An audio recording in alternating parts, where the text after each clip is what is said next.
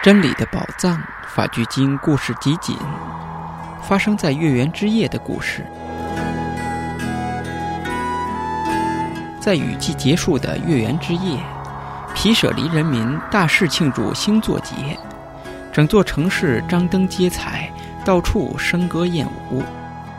而这时候，有一位僧人却独自站在寺院里，望着城市，他感到寂寞和不满。他自言自语地说道：“没有人比我更糟糕了。”这时候，守卫树林的精灵现身，对他说：“那些生长在地狱的众生羡慕天人的生活，同样的，城里的人们羡慕那些隐居树林里的修行者的生活。”听了这番话，那僧人明白了这番话的真谛，后悔自己轻视独居的修行者。第二天早晨，那僧人去参拜佛陀，并向佛陀忏悔。